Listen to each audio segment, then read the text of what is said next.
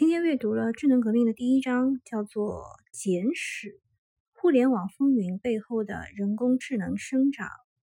我怀疑这不是李彦宏写出来的，但是这应该是他的意思。开篇就说有句话叫做“你能看见多久的历史，就能看见多远的未来”。李彦宏先是带我们简单回顾了一下互联网的历史，然后再是人工智能的历史风云。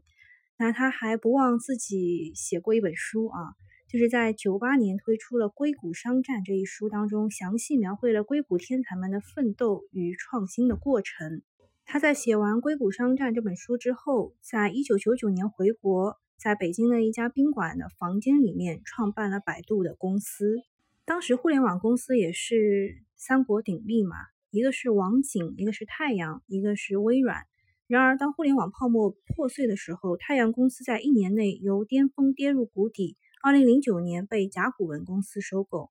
然后他讲了人工智能的历史。当时呢，人工智能是理想超前，但基础设施尚在襁褓之中。超前的人工智能遇到了两个难以克服的瓶颈，一个是算法逻辑自身的问题，也就是数学方法的发展还不够；另一个是硬件计算机能力的不足。比如说，机器翻译就是一个很典型的问题。科学家即使是夜以继日地总结人类语法规则，设计计算机语言模型，但是机器却始终无法把翻译准确率提升到令人满意的程度。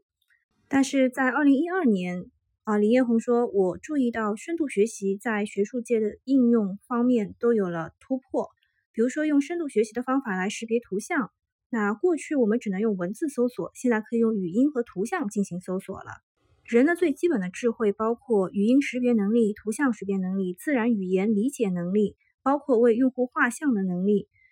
那现在机器有了人的这些能力的时候，一场新的革命就会到来。现在金牌客服人人都可以做了，因为有了智能客服助手。简单来说一下人工智能的潮起潮落。最初的人工智能研究大多数是基于规则。人类总结各种规则输入计算机，而计算机自己并不会总结规则。比这个高级的方法是基于统计这种机器学习技术，让计算机从大量数据和多种路径当中寻找概率最大、最适合的模型。那么现在呢？现在是这个记忆啊，就是惊世骇俗了，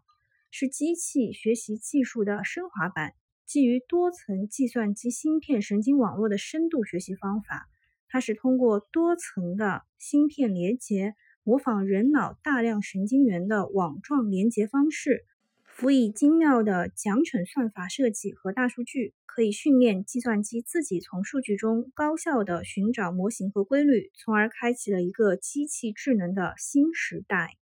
以翻译来举例。以前呢，机器总是会出现诸如把 “How old are you” 来翻成“怎么老是你”这种笑话。后来出现了 SMT 这种统计机器翻译，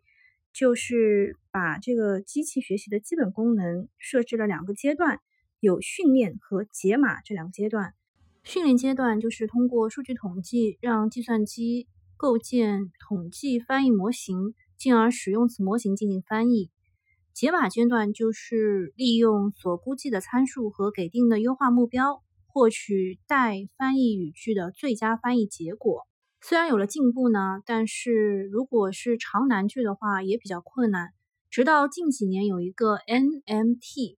基于神经网络的翻译的方法崛起。NMT 的核心是拥有无数节点，也就是神经元的深度神经网络。一种语言的句子被向量化之后。向量化是有方向的吧？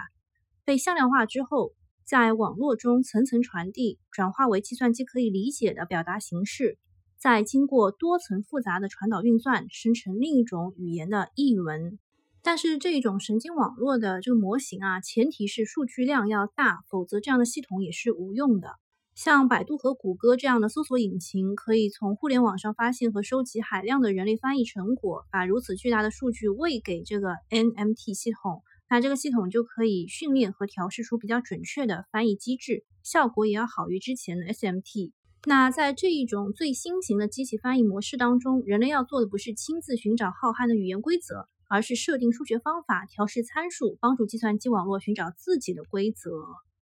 当然呢，计算机神经网络使用的数学方法不仅仅是在这种翻译当中，比如说蒙特卡洛树形搜索是对以往决策树算法的优化，这也就是我们知道的 AlphaGo。那蒙特卡洛方法就体现了概率学的精妙。假设在某个棋局局面下，深度学习网络给出了三个候选的落子办法 A、B、C，以这三个节点呢分别往下走，子可以想象成三棵树，每棵树还有无数的分支。蒙特卡洛搜索不去穷尽所有的分支，而是派出三百万只蚂蚁分别从 A、B、C 出发，每个点一百万只，飞速的向树梢爬，基本上也就是走两百步就会分出胜负，总有部分的蚂蚁会到最高点。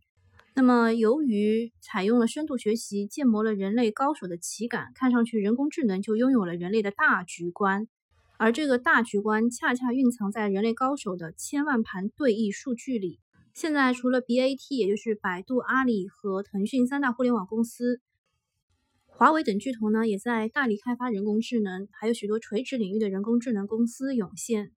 就像我们刚刚所讲的，人工智能背后的专业知识。和数学、生物学等基础学科有极大的相关性。人工智能的这个人才的竞争也非常的白热化，有不少学术明星已经走出象牙塔，或跳槽或创业，让人更真切的感受到风向的变化。那么，百度呢，已经是中国人工智能产业的代表了，他就自我表扬了一下，百度人工智能有一位。这个最厉害的人叫做陆琪，他是美国科技巨头中职位最高的华人高管和人工智能技术权威。他放弃了微软副总裁职位，加盟百度。他们要做一个超级大脑，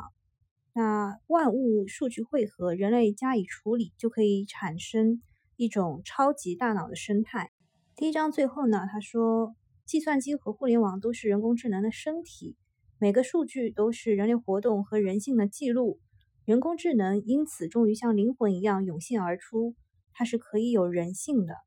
第一章结束了，我说一说我的看法。我觉得这本书写的有点乱，它有好多个小标题，然后每个标题可能是不同的撰稿人写的。不过它也充分发挥了百度的一个怎么说呢优势，在里面有很多 AR 图，使用百度手机 APP 或者是智能革命 APP 扫描这个它的图片。就可以有 AR 的效果，比如说在二零一四年初，在东莞扫黄之后，百度地图运用数据可视化的技术，描绘出东莞与中国各地的迁徙线路热度。有资深的新闻编辑说，当时看到百度这幅图，瞬间有了一种超越了新闻事件本身，有一种俯瞰人间的领悟。